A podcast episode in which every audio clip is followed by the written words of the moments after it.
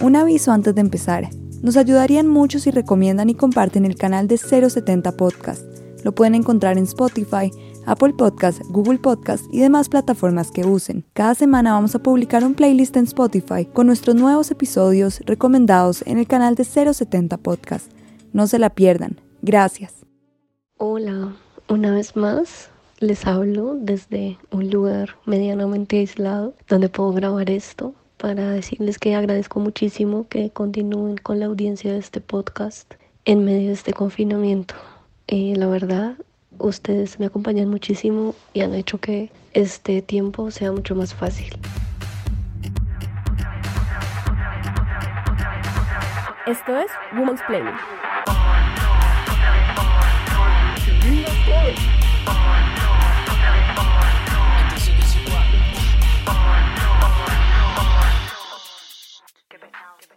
La pandemia del COVID-19 ha cambiado la cotidianidad de la mayoría.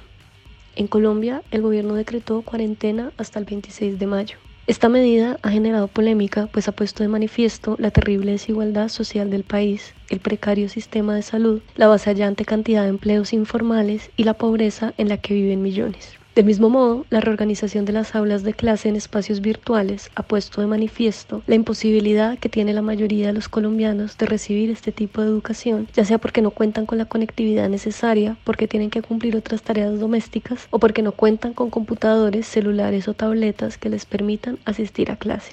Dentro de este panorama, resulta urgente analizar esta nueva cotidianidad desde la bioética. De qué manera el concepto de autonomía aparece bajo un sesgo que contempla únicamente a los hombres blancos heterosexuales. ¿Qué fuerzas económicas y políticas se ponen en juego cuando se hace el llamado a quedarse en casa? ¿De qué forma la virtualización de las aulas evidencia la debilidad del tejido social? ¿Qué hacemos con tanta vigilancia hacia los cuerpos? Hoy en Women's Planning, Bioética y Pandemia. Hola a todos, estamos en este live de Women's Planning con María Lucía Rivera, ella es profesora universitaria, es filósofa y es una persona que me hace pensar y preguntarme muchas cosas siempre que entre en conversación con ella. Estoy muy feliz de tenerla aquí con nosotros porque pues siento que hay muchísimos temas de los que María Lucía nos puede hablar. Ella pues es ¿Cómo se dice eso? ¿Eso se dice especialista? ¿Eso estaría bien decirlo? Yo creo que tal vez no. Ella estudia o piensa o reflexiona sobre la bioética. sí. sí, sí. Y esas reflexiones de la bioética me parece que son muy interesantes porque a medida que uno las va conociendo se va dando cuenta que en realidad hacen parte, pues como bien lo dice su nombre, del tejido vital, social, eh, comunal, que nos sostiene en este mundo y pues que va mucho más allá de lo que se podría uno imaginar al principio cuando entiende ese nombre como un tema de cyborgs o de embriones o algo así, sino que va más allá y que tiene mucho que ver con la cotidianidad y que también tiene mucho que ver con lo que está sucediendo ahora pues en la pandemia, digamos que es un tema que realmente se ha puesto como de manifiesto. Y con María Lucía también hemos hablado mucho sobre la docencia, sobre los retos de la virtualidad y sobre la academia. Entonces, pues nada, es una conversación con ella. Eh, los invitamos a participar haciendo preguntas. Eh, aquí nosotros las vamos a estar leyendo. Y pues nada, hola, ¿cómo estás? Hola, dichosa de estar aquí contigo. No te veo hace como 10 años y te veo de repente desde la pantalla la virtualidad, ¿no? El alejamiento que nos acerca. No, chévere estar acá, chévere charlar contigo y charlar con quienes se conecten. Decidí dar un salto curioso de la filosofía pura, ven, pura, a la bioética de repente y me doy cuenta de que en este momento parece que las cosas de las que me dedico, que sí tienen que ver con cyborgs y sí tienen que ver con embriones también, ¿no? ¿Eh? ¿Eh? Pues ahorita parece que, que las cosas que llevo pensando algo, harto rato con mis colegas y con mis estudiantes, pues ahorita parecen ser un poquito relevantes. Entonces, chévere, chévere estar acá. Yo siento que hubo un momento en la historia del pensamiento humano en el que las mujeres filósofas decidieron utilizar la literatura y la ciencia ficción para comenzar a hacer filosofía. y es un momento muy maravilloso en la historia humana en la que aparecieron personas como Donna Haraway o como Ursula K. Le Guin, que realmente primero no vieron como la diferencia entre las dos disciplinas y luego no les importó absolutamente nada como los géneros más heterodoxos o tradicionales, sino que se lanzaron con toda y desde ese lugar comenzaron a reflexionar pues sobre esto, sobre la bioética y eso a mí me parece que es muy maravilloso y que es algo que solo o sea, que me parece como muy diciente que sea algo que lo hayan hecho las mujeres, ¿no? Como que se hayan salido de la norma y que se hayan coloreado por fuera de la raya. Sí, pues de hecho es bien interesante que la historia de la ciencia ficción feminista filosófica, si uno quisiera llamarla así, es bastante más vieja. Entonces, uno de los casos normalmente citados es la literatura de Margaret Cavendish.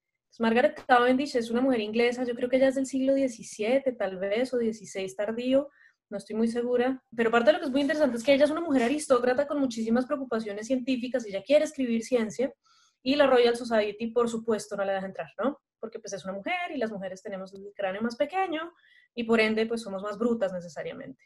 Entonces ella muy interesada como en empezar a investigar filosofía y en hacer filosofía natural, ¿no? Estas preguntas sobre eh, cómo se comporta el universo, cómo se comportan los objetos, qué diferencia hay entre lo vivo y lo no vivo, cosas de este estilo, em, empieza a escribir y experimentar estilísticamente. Entonces, parte de las cosas muy interesantes que tienes, ella tiene unas, unas correspondencias ficticias, porque ella le escribe a los filósofos de su época y los viejos son unos cafres, nunca le responden.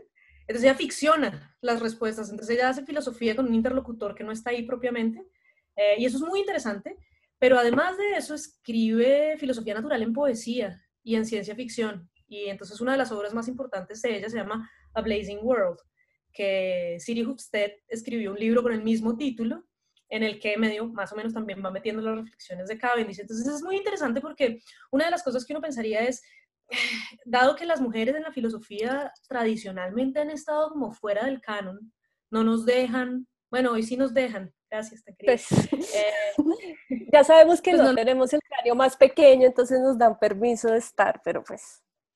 Sí, no, pues muy, muy simpáticos. Afortunadamente quitaron el no se admiten mujeres, pero entonces sí, pues la creatividad que surge de, de, la imposibilidad de hacer parte de un canon es bien chévere.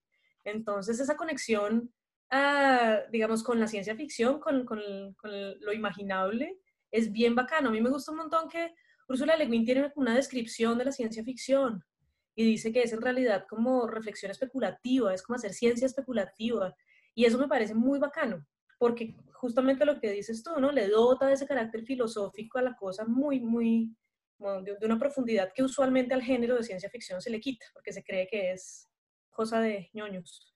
Exacto. No, y también me hace pensar, pues en Siri Husbeth, que tiene un ensayo que a mí siempre me ha gustado mucho, en donde ella habla como de la división de los saberes, de la falsa división de los saberes, pues que se hizo eh, y que es como las ciencias blandas y las ciencias duras, la naturaleza y la mente, y pues obviamente pues a lo que nos, lo, que nos atañe a las mujeres es lo natural y lo blando y las emociones, pero realmente cuando los hombres hablan de esas cosas blandas y naturales, se transforma en ciencia mágicamente, mientras que cuando las mujeres lo hacen, pues es ficción y pues los hombres científicos también especulan mucho, pero nadie les está diciendo brujos o especuladores.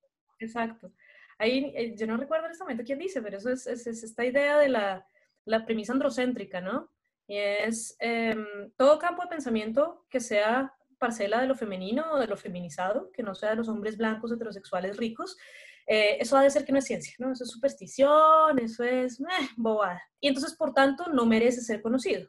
Pero tan pronto un señor autorizado, digamos, empieza a hacer eso, eh, es necesario entonces que se desplace a las mujeres porque eso ya empieza a ser ciencia. Esto también me hace pensar mucho en un video que estuve viendo hoy porque María Lucía es ahora mi youtuber favorita porque aprendí muchas cosas viendo sus videos hoy de filosofía. Tiene un video que me encantó que es sobre autonomía, relacionalidad e, e interdependencia.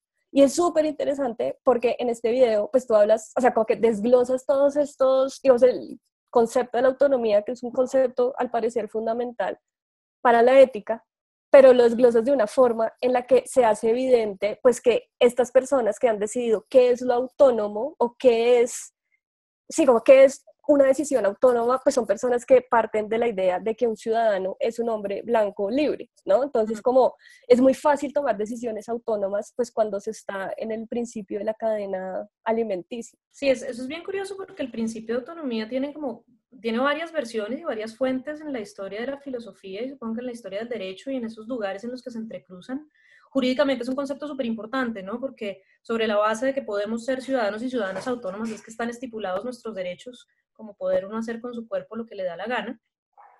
Y ahí empiezan los límites chéveres, ¿no?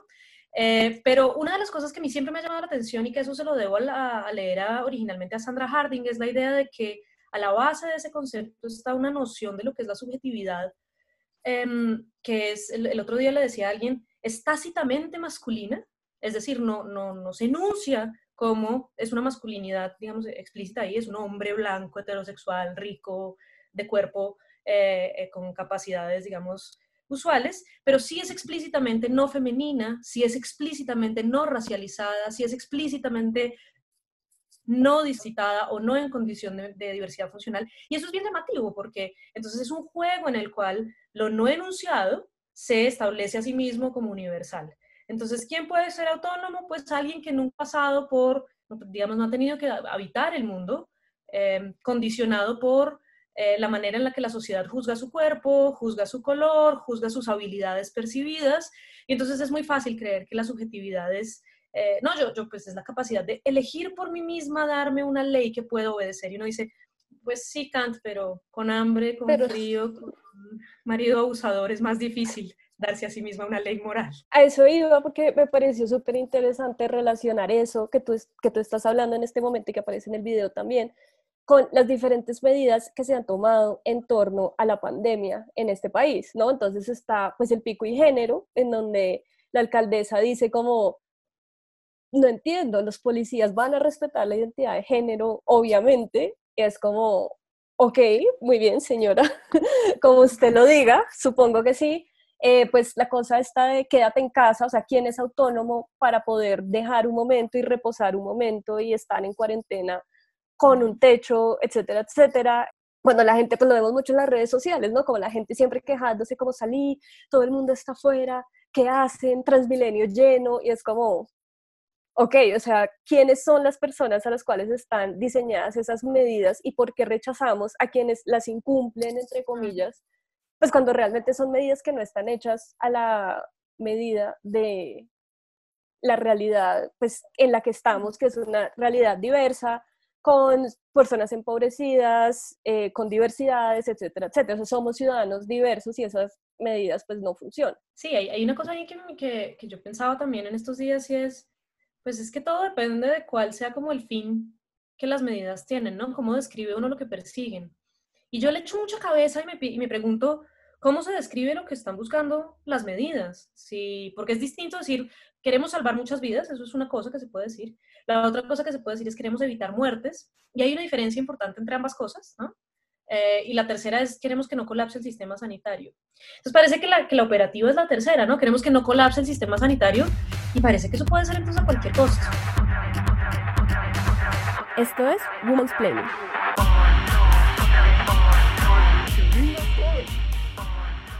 Y digamos que también ahí cae, entra con la trampa del neoliberalismo, que es el pensar que yo puedo salvar el sistema hospitalario del país, ¿no? O sea, yo con mis acciones, si yo me restringo y si yo acato el pico y género, pues porque me parece que es una medida brillante, pues porque, claro, va a haber menos gente y si yo hago ciertas cosas, entonces yo salvaré y pues hay un problema estructural de salud, de políticas de salud, en donde pues claramente yo no puedo hacer absolutamente nada más frente a eso. Entonces ahí también entra como esas preguntas sobre la ética, sobre la agencia y, la autonomía real de, lo que, de mis acciones. Mm. Sobre todo porque la cosa es, cuando uno piensa en la capacidad que tienen las personas de de hecho tomar decisiones, uno tiene que pillar que el, hecho de que estemos todos, todos vinculados es, es eh, hace que mis acciones permiten que otras personas puedan tomar decisiones. No es simplemente la autonomía como, ah, yo puedo determinarme a mí misma, yo decido si hago o no hago, sino que mis acciones y pues nuestras acciones colectivamente posibilitan a otros para tomar decisiones. Entonces el pico y género es súper absurdo por donde uno lo mire. A mí me parece que es, digamos, parte de, parte de lo absurdo es, pues primero, no, no reconocer las violencias a las que está expuesta la gente cuando tiene una expresión de género distinta de la hegemónica. También habría que preguntar cuál es la expresión de género hegemónica, ¿no? Porque, pues, el problema tiene que ver también con las violencias que gente que performa el género eh, hegemónicamente de alguna manera, también va a estar sometida a un montón de problemas, ¿sí? Porque no es simplemente un problema de si eres una mujer que se ve como una mujer para lo que un policía considera que es verse como una mujer, pero si estás racializada, si resulta que eres una mujer migrante, si resulta que tienes una discapacidad, ahí las violencias también se acumulan, ¿sí? Eso no es simplemente como esta concepción del género. Yo creo que ahí hay una vaina que hay que mirar con mucha cautela y es toda promoción de que la gente del común se convierta en policía de su prójimo me parece complicado. Sí, pues sí es como un principio biopolítico, ¿no? La constitución de nuestras interacciones eh, ciudadanas a partir del concepto del cuerpo y de la, del disciplinamiento de los cuerpos y de la homogenización, eh, pues es, es, muy loco pensar que subconscientemente vamos absorbiendo estas maneras de estar pendientes de la corporalidad del otro y de sentirla como una amenaza, que eso es lo problemático, ¿sí? Porque entonces yo oigo, y esto es yo oigo que mi vecino de la puerta de enfrente está tosiendo, inmediatamente prendo alarmas y digo, ¿será que tengo que llamarle una ambulancia? Oigo que entonces la señora que vive en el primer piso salió con el perro y entonces digo, no puedo salir yo por el miedo a encontrármela. Eh, y la relación con el propio cuerpo también se vuelve una relación de vigilancia. Yo que pues, soy una criaturita ansiosa eh, y dada la imaginación, he sentido por lo menos cinco infartos, cuatro trombos en las piernas, 12 neumonías en lo que llevo encerrada, estoy todo el tiempo como en un proceso de autovigilancia corporal que ha hecho que cambie yo mi relación conmigo misma eh, muy fuertemente y que esté yo muy pendiente de los cuerpos que están afuera. ¿sí? Eh, y eso es muy, eso es, yo creo que eso es una degeneración de un tipo de vínculo social que ya estaba un poquito roído en Colombia, digamos, ya, ya vivimos nosotros, creo que la metáfora con el paramilitarismo es una muy buena metáfora en ese sentido, ya hemos sido criadas y criados para ser suspicaces de quien se ve distinto, raro, quien...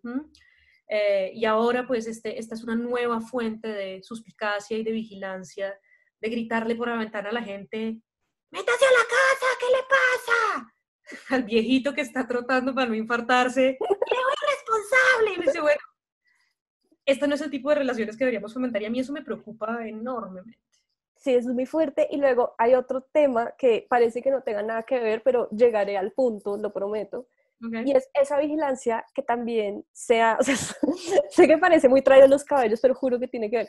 Esa vigilancia me parece que también se ha puesto en espacios colectivos de construcción, como por ejemplo el aula de clase. O sea, nunca antes yo había visto padres de familia comenzar a vigilar el trabajo de sus profesores y comenzar a decir como, yo por qué estoy pagando esto, yo por qué le voy a pagar a esta señora que está haciendo este Zoom de acá, yo quiero que mi hijo esté en mi hijo de preescolar, yo quiero que él esté en clases y yo pago esto. Entonces, también se está poniendo de manifiesto esa relación perversa entre educación y dinero y cómo entonces ahora eso se pasa a mi casa y yo comienzo a vigilar las estrategias pedagógicas del otro cuando esto pues claramente desdibujó todo y revolvió todo y no sabemos qué hacer pues quienes somos profesores para intentar entender nuevos lenguajes de pedagogía a partir de eso. Pasan ahí un montón de cosas muy locas y es, la primera es que eh, de la misma manera en que los, los estudiantes, y yo tengo aquí una, una particularidad y es que yo además de profesora soy primípara. Muy bien, estás en los dos lugares me estoy tirando mi primer semestre, luego te cuento por qué. Pero eh, una de las cosas que pasa es que, claro, pues los estudiantes están diciendo, yo no pagué por esto, yo no pagué por educación virtual, esto no tiene ningún sentido, es una pérdida de mi tiempo. Pues los profes estamos en actitud también de, yo tengo ni idea de qué estoy haciendo. Eh, y en un sentido importante, no de reclamo, sino de angustia. Yo no estudié para esto, yo no estudié para dar clase virtual, no tengo ni idea cómo se hace. Eh, las universidades y los colegios tienen 300 plataformas distintas. El señor que se inventó Zoom, le agradecemos mucho a pesar de los problemas de seguridad que a veces reporta, eh, pero pues digamos, esto más o menos nos da una sensación de normalidad, pero la cosa es que todos estamos, todos y todos estamos muy perdidos en esto. Y hay varias cosas que son un poco desgarradoras en términos como de la experiencia del de, el rompimiento del aula. Eh, y es que, por supuesto, hay ciertas cosas que no se pueden transmitir por la pantalla. La manera en la que la gente está sentada en el salón, la manera en la que la gente cuando uno está dictando clase, uno los ve charlándose uno con los otros, pin, pin, la manera en la que uno siente esa tibieza espantosa de clase de 2 de la tarde después de almuerzo y uno dice, bueno, me toca como movilizar esta cosa, eh, eso no está acá. Eh, y uno no puede ver, a mí me pasa, por ejemplo, eh, que pues yo dicto clase y están todas las cámaras apagadas. Y esto a mí me parece la cosa más distópica de todas, pero loquísima. Porque si bien filmar un video de YouTube es distinto, dictar una clase, y yo por ahí decía eso, como, esto es rarísimo, y estoy hablándole yo ahí a mi camarita como, eh, tengo claro que no hay nadie ahí. Pero, pero cuando yo dicto clase y tengo el mosaico de pantallitas en negro con una cantidad de nombres que no reconozco porque la mitad de las veces Dark Creator 666. Eh, Solo millos locos. Solo millos locos, sí. Perrito de millos. Los perritos de millos, no me estoy burlando de ti. Pues una, una de las cosas que uno dice pues, pues pucha, me cuesta un montón de trabajo y, y la manera en la que uno habla y la cadencia de las cosas se pierde completamente.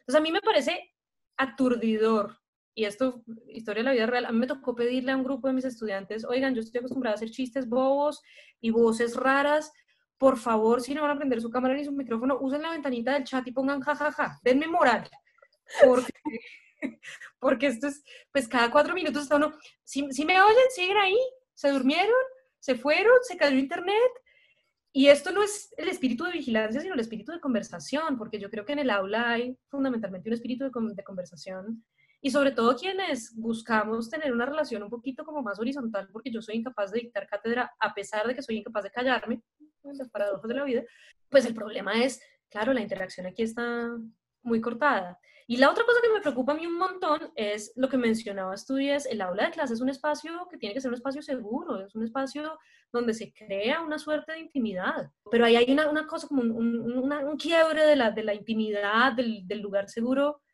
que tiene sus vainas, ¿sí? que, a mí me parece que es problemático. El, el, problema es que no hemos tenido, como esto nos cogió un poco con los pantalones abajo, no hemos tenido tiempo como de pensar en las posibilidades. Y es bien curioso que hay mucha gente que lleva con educación virtual un montón de tiempo y pues uno está ahí como haciendo con las uñas como sin mirar experiencias. Hay cosas que suceden que son bien bacanas. Y una no, y una no cree, ¿no? Porque uno dice, ah, eso tan maluco, más chévere lo sincrónico, más chévere el salón. Y parece que responden muy bien estas nuevas generaciones tan digitales eh, responden muy bien a la posibilidad, como que entienden con muchísima claridad lo que sucede en los videos y en parte tiene que ver con que uno puede ponerle replay a un video todas las veces que quiera sin sentirse idiota, cosa que uno no puede hacer en clase presencial, como no entendí, sigo sin entender, otra vez no entendí. Entonces eso tiene una potencia que yo creo que hay que explorar y yo creo que va a estar chévere y hay que preguntarse cuáles son las barreras, digamos, cuáles son los límites de lo virtual eh, en términos de, de aprendizaje. Esto es Women's Planning.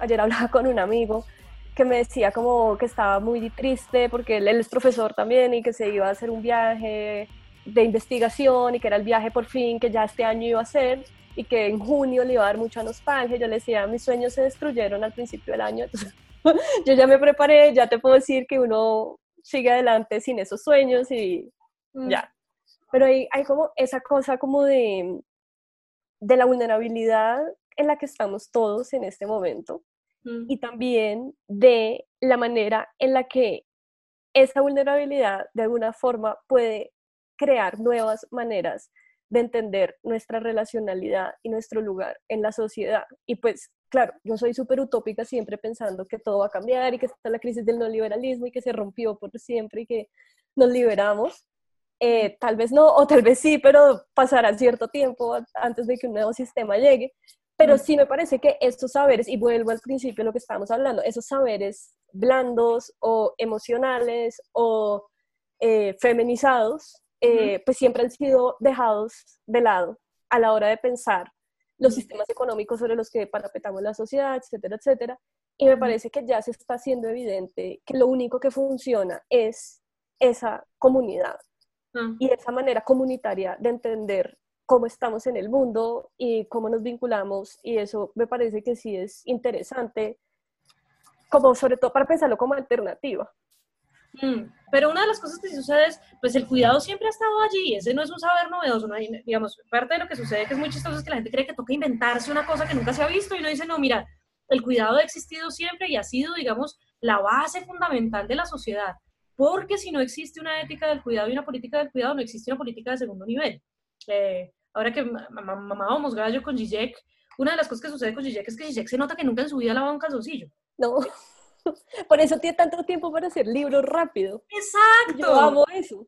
Tú dices, pues uno puede ser un alto intelectual y un político que toma muchas decisiones, sí, cuando está en su casa hay alguien que le tiene la comidita lista, le lava la ropita, le aguanta las neuras, porque también el cuidado emocional es una cosa fuertísima, ¿no? Entonces, esta cosa es, pues esos saberes ya existen ¿eh? Eh, y son, digamos, están, difundidos por todas partes. Eh, lo que pasa es que las políticas de género los autorizan solamente para un tipo de personas, ¿no? Entonces, hay que estar feminizada para poder cuidar, pero parte de lo que yo creo que cambia y que es bien, bien importante aquí como, como, como punto de quiebre es justamente que se está mostrando la relevancia del cuidado, el cuidado como lo esencial. Por eso a mí me llamó mucho la atención que los primeros en salir fueran el gremio de la construcción. Eso le dice a uno quién puso el gobierno, ¿no? Claro. Porque lo importante es el gremio, no los obreros. A los obreros particulares los exponemos al virus, pero el gremio de la construcción resultó esencial. Eh, pero lo que está sucediendo y lo que vemos todas y todos en este momento es que quienes son realmente esenciales son todas aquellas personas que se ocupan de eh, preservar la vida en todos sus respectos producir el alimento, limpiar, cuidar, acompañar, oír, atender, etc. Entonces, una de las cosas que yo creo que si uno quiere ser optimista, em, de pronto lo que sucede en este momento es que el feminismo nos pone como fuerza política con la centralidad de el cuidado. Así como lo que tenemos que hacer es reconocer que aquí estamos, les unes para les otros, eh, reconocidos en nuestra vulnerabilidad es más fácil creer que uno es impenetrable y por eso la, la, vulnerabilidad está feminizada, porque tiene que ver con la penetrabilidad de la piel, ¿no? Como la porosidad del ser.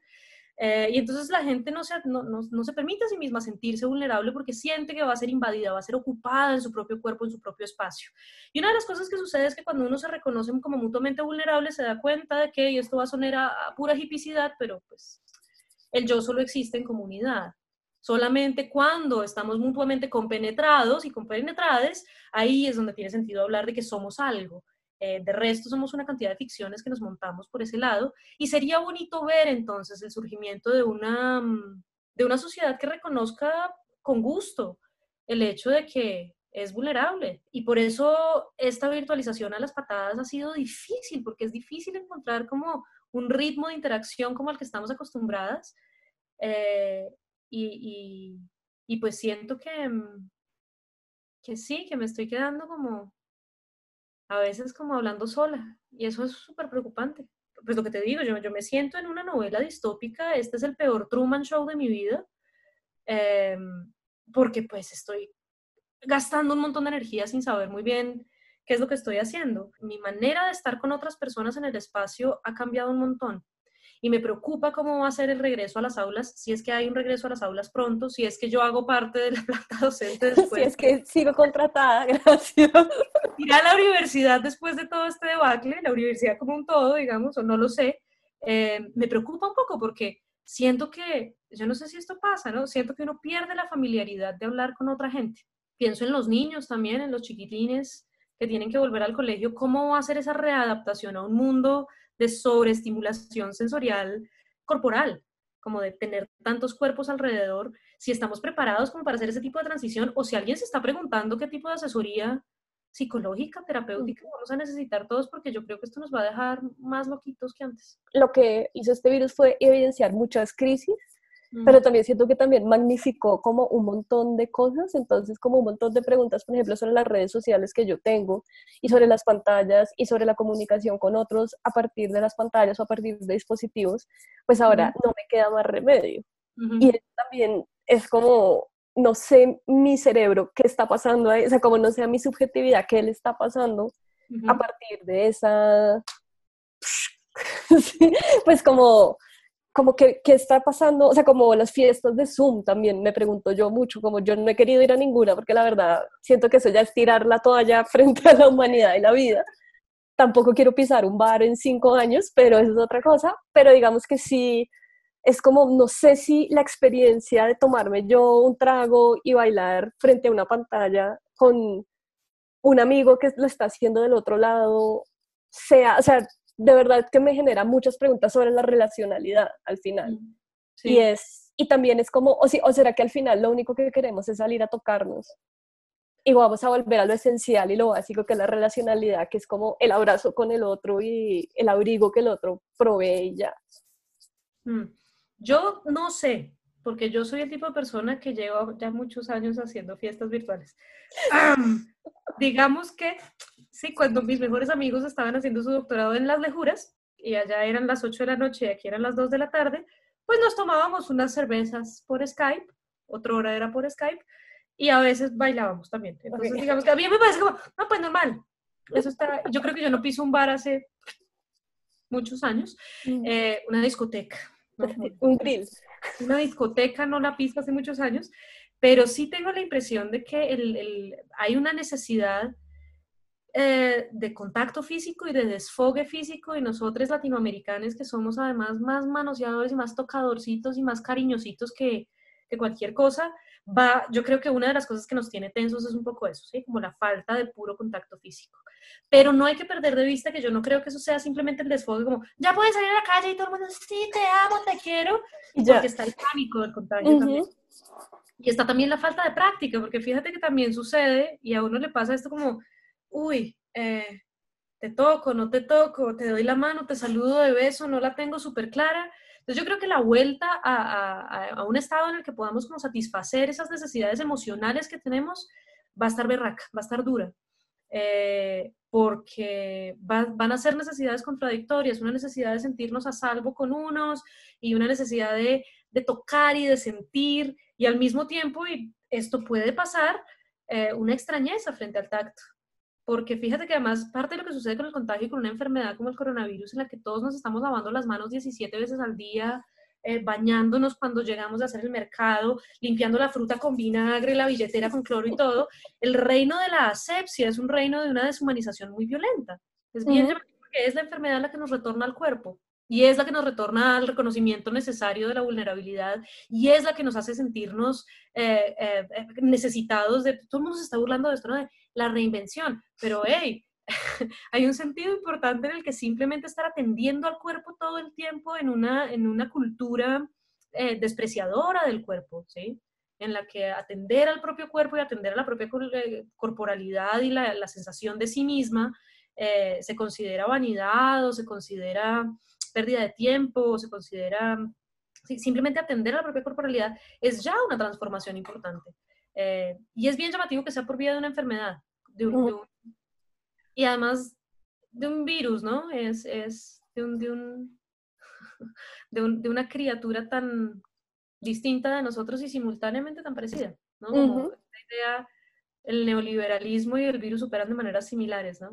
Llegan a algún lado, utilizan lo que existe, las redes solidarias, para replicar su mensaje, las revientan completamente y luego replican y replican y replican y acaban con todo. Y entonces de pronto, esto va a sonar súper cursi, pero pues de pronto lo que toca hacer es como tener una respuesta inmunitaria.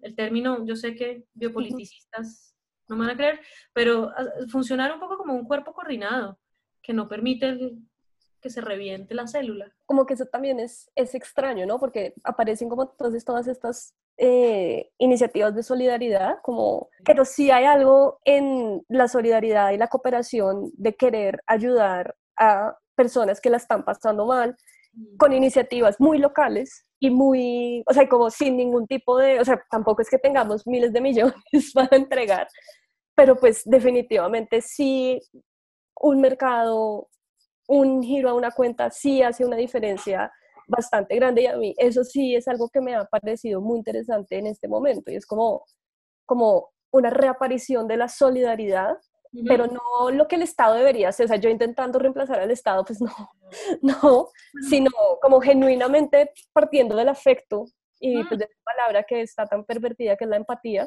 que me parece que es, bueno, X, pero sí como es posible que el, mi afecto por o el estremecimiento que me genera salir a la calle y solamente ver personas en situación de calle con tapabocas me genere como la posibilidad de querer brindarles algo, no sé qué, pero algo.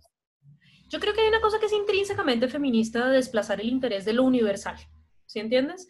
hay, hay una preocupación y esto, cuando yo charlo con mis amigues em, que están esperando la revolución, que están gestando la revolución, eh, siempre quieren como un cambio gigante, ¿cierto? Entonces vamos a cambiar al mundo. Eh, y cuando uno, cuando una está rodeada de mujeres que están trabajando y que están haciendo cosas y que cuidan, las cosas son pequeñas. Y no hay una necesidad de la grandilocuencia que implica que el cambio solo vale la pena cuando es un cambio gigantesco.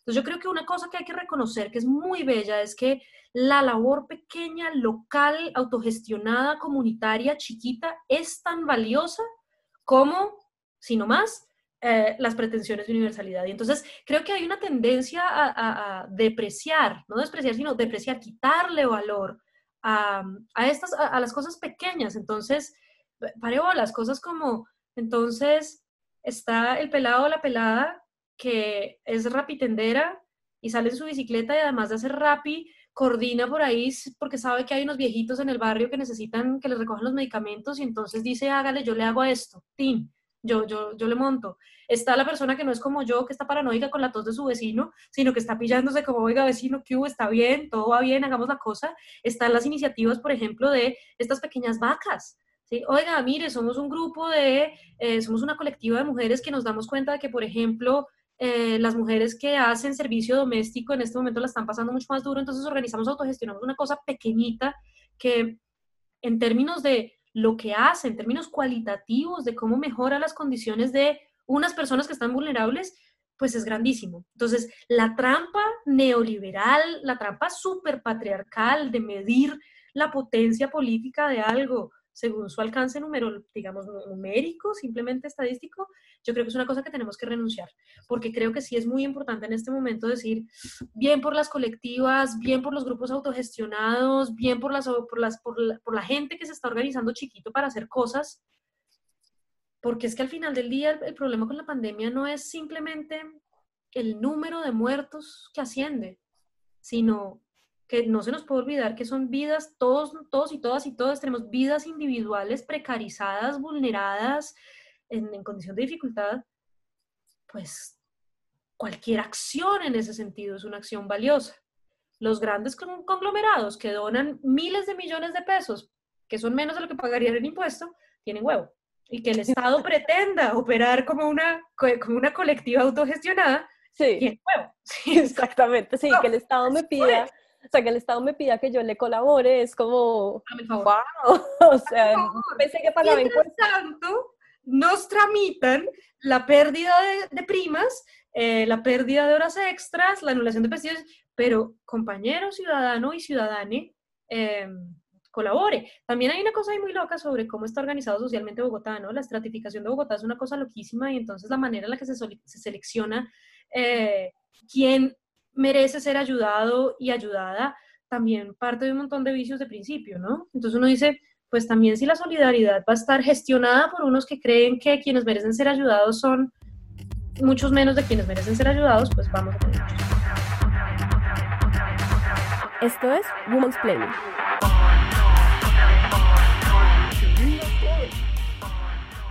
Muchas gracias por esta conversación que se extendió. Entonces, te agradezco mucho por tu tiempo y por tu inmensa sabiduría. Y por favor, si pueden ver los videos de María Lucía y escucharla, los invito porque realmente eh, son muy interesantes y nos hacen pensar toda esta coyuntura bajo otras perspectivas. Bye. Chao. Sigan Chao.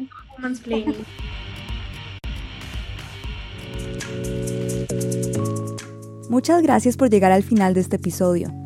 Si te gustó lo que escuchaste, nos ayudarías muchísimo compartiendo este episodio y el canal de 070 Podcast. Lo puedes encontrar en Spotify, Apple Podcast, Google Podcast y demás plataformas que usen. Te esperamos en un próximo episodio.